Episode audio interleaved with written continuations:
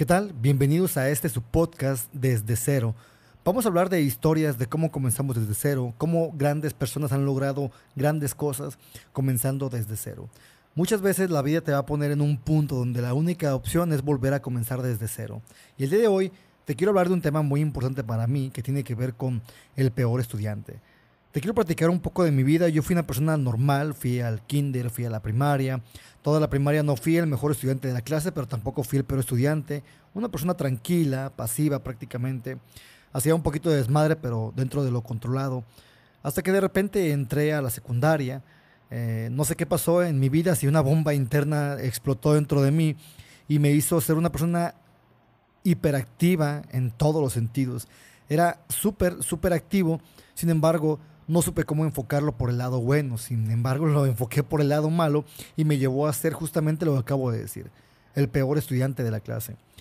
Todo lo que fue primero, segundo y prácticamente todo tercero de secundaria, el primer día y el último día lo viví en la dirección. A cada rato hablaba a mis papás porque había problemas, yo me metía en problemas, me peleaba casi todos los días en clases, reprobaba todas las materias posibles, me decían Thor porque era el dios del trueno, tronaba matemáticas, español, inglés, toda, todas las materias posibles las tronaba, incluso llegaban al punto en el que hacían reuniones justamente pues para hablar de mí, ya era el centro de atención dentro de este de estas reuniones, pero por el lado malo al final de cuentas, nunca fue por el lado bueno.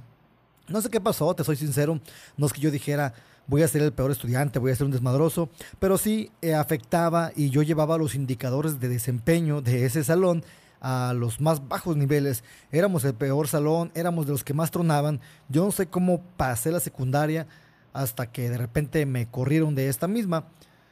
Dentro de mi estancia en la secundaria, yo me dedicaba a vender firmas, incluso todo lo que fue primero de secundaria y segundo, me la pasé escribiendo en cursiva todas, todas, todas mis clases. Y los maestros se preguntaban por qué. Y yo decía, bueno, tengo derecho de escribir en cursiva, ¿no? Todavía me defendía, me ponía en modo agresivo, por así decirlo. Y todo esto era porque los padres de antes escribían todo en cursiva, incluso justificante, las firmas eran en letra cursiva pues yo todo lo que fue tercero me dediqué a vender justificantes, a realizar firmas. Nunca hacía las tareas y el último día de clases eh, firmaba todas mis tareas. Me sabía las firmas literalmente igual de todos los maestros, del subdirector, del director. Y el hijo del subdirector iba en mi salón y él sabía que yo hacía su firma prácticamente. Él lo tomamos como a juego hasta que un día pues nos tocó la de malas, me tocó firmarle a mi amigo con la firma de su papá, prácticamente él no estaba, nos cacharon que yo había firmado, él volvió y muy enojado pues habló conmigo prácticamente que tenía que irme de la, de la secundaria por haber cometido esa falta o tenía que ir a barrer en la tarde. Yo sinceramente jamás quise seguir las reglas como tal y dije, no, yo me voy de esa secundaria. Me voy estando un tercero, estaba más o menos como a mediados de tercero de secundaria y fue lo único que se me ocurrió, mejor irme de la secundaria, me fui a otra secundaria y pasó muy curioso porque cuando yo llegué a esta secundaria me acuerdo que fui a preguntar y dije, oye, yo quiero entrar, bueno, quiero seguir estudiando, eh, vengo a otra secundaria prácticamente y el director era un viernes, me dijo, claro que sí, eh, tú puedes entrar, ven el lunes, preséntate y todo bien. Pues resulta que era su último día del director, era su último viernes, y cuando yo llegué el lunes a clases, pues nadie, más bien todos se quedaron así como sacados de onda. Yo estuve el lunes, martes y miércoles en clase, hasta que un maestro me dijo, ¿y tú qué haces aquí? Le dije, pues vengo a clases, me inscribí, el director me dio chance. Me dijo, no, mi hijo, no se puede, ya estamos por acabar el, el año, no puedes entrar así como nomás. Entonces mi mamá de alguna otra forma habló con los maestros, habló con el director, se apiadaron de mí y pues me dieron chance de, de quedarme a estudiar. Cabe resaltar que de la secundaria donde venía salí sin carta de conducta, como les digo, fui el peor estudiante, me tocó llevar este, la ouija, llevar el tarot, hacer una pandilla, pelearme todos los días, este, un montón de cosas que hacíamos, bullying a compañeros, a compañeras, sin duda alguna el peor estudiante de toda la clase. Entonces, no sé qué pasó y agradezco lo que haya pasado. Fue una voz que me dijo, ¿sabes qué? Deja de estudiar, Diego, deja de estudiar porque cuando empieces a estudiar una carrera, por ejemplo, una licenciatura, no puedes llevar el ritmo de vida que llevas porque no vas a aprender nada y entonces ¿a qué te vas a dedicar? Yo en mi mente decía, si yo estuviera para doctor, siendo tan desmadroso como soy, no voy a aprender nada. Entonces, ¿cómo voy a ejercer de doctor? Va a ser casi imposible que yo ejerza. Por ende, a mis 15 años dejé de estudiar y hasta ahí dejé. Me dediqué a trabajar entre la música, me fui de, a vivir a Estados Unidos, me fui a vivir a Vallarta, me fui a vivir a varios lados, pero dejé, dejé de estudiar porque para mí era lo mejor. Una vez estando en Estados Unidos eh, de ilegal, que me tocó irme, dije, yo pienso que ya es momento de volver a estudiar. Entonces volví, hice la prepa abierta, me tocó hacer la prepa nocturna aproximadamente a mis 23 años de edad.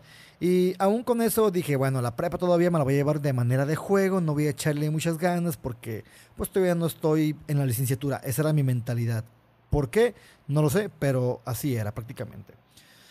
Hasta que, bueno, terminé la secundaria, gracias a la preparatoria, gracias a amigos que me hacían las tareas. De repente iba a clases yo y ya había pasado un módulo porque era por competencias.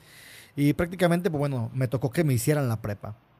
Cuando entré a estudiar a la universidad, empecé a sondear a varios amigos y les decía, oye, ¿qué me recomiendas estudiar? Y ellos me decían, pues dime qué te gusta. Yo les decía, pues me gustan los números, prácticamente, me gustan las matemáticas. Me acuerdo que era bueno para las matemáticas. Y muchos me decían, estudia contabilidad o estudia administración o estudia una ingeniería. Pero yo también les decía, lo que pasa que como soy músico no puedo estar en la tarde, quiero estar en la mañana.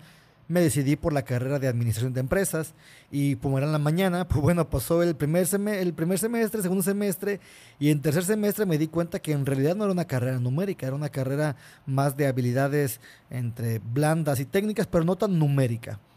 Eh, estando en ese punto me puse a pensar que qué hacía si dejaba la universidad o seguía estudiando. Pues por azar del destino me tocó estar ahí. Tengo una frase que dice que todo pasa por algo y decidí quedarme prácticamente.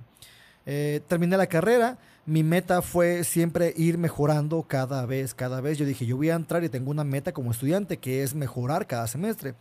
El primer semestre, si no me equivoco, lo pasé con 82 aproximadamente el segundo con 90, tercero con 93, luego 95, luego 100 y prácticamente terminé la carrera con un promedio como de 93, 94 porque los primeros semestres también eh, entorpecen mucho la calificación que yo saqué con, con esa parte prácticamente.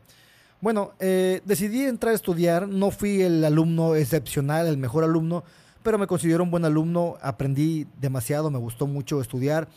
Dentro de la carrera seguí estudiando, seguí preparándome por mi cuenta, leyendo libros prácticamente. Y a la fecha de hoy, por hacer destino, me dedico a desarrollar software.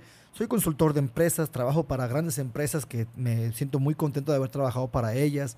Actualmente me considero un buen estudiante. Entonces, a lo que quiero llegar es que tú puedes venir desde cero siendo el peor estudiante, pero eso no te define como persona, no define tu futuro. Incluso mi futuro puede volver a cambiar ya sea de manera positiva o ya sea de manera negativa. Yo voy a decidir a dónde quiero llegar, cómo quiero estar, qué es lo que yo voy a hacer para que ese futuro sea algo de bien o qué es lo que estoy haciendo para que ese futuro sea algo de mal.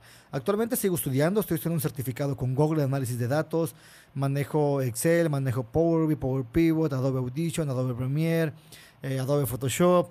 Son bastantes, bastantes cosas porque a final de cuentas me di cuenta de que lo más rentable que hay en la vida es la preparación, el estudio. Yo, por ejemplo, compro un curso de Power Pivot en 6 mil pesos, que es una gran inversión para mí, pero después lo vendo en mil, dos mil, tres mil, y a la fecha le saco 50 mil, 60 mil, 70 mil pesos, y sin duda alguna estoy en algo, en algo que me gusta bastante. Por ende, te puedo decir que haber sido el peor estudiante de toda la secundaria, el peor estudiante, no definió mi futuro, pero fue parte de mi futuro. Y estoy agradecido de todo lo que viví, estoy agradecido de todo eso porque tengo una historia para contarte. Y actualmente me considero una persona exitosa porque estoy en un lugar donde quiero estar, me siento contento, me siento libre. Así que recuerda, siempre podemos volver a comenzar desde cero.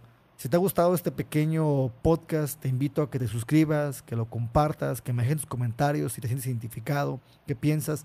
Mi nombre es Diego León, nos vemos en otro episodio.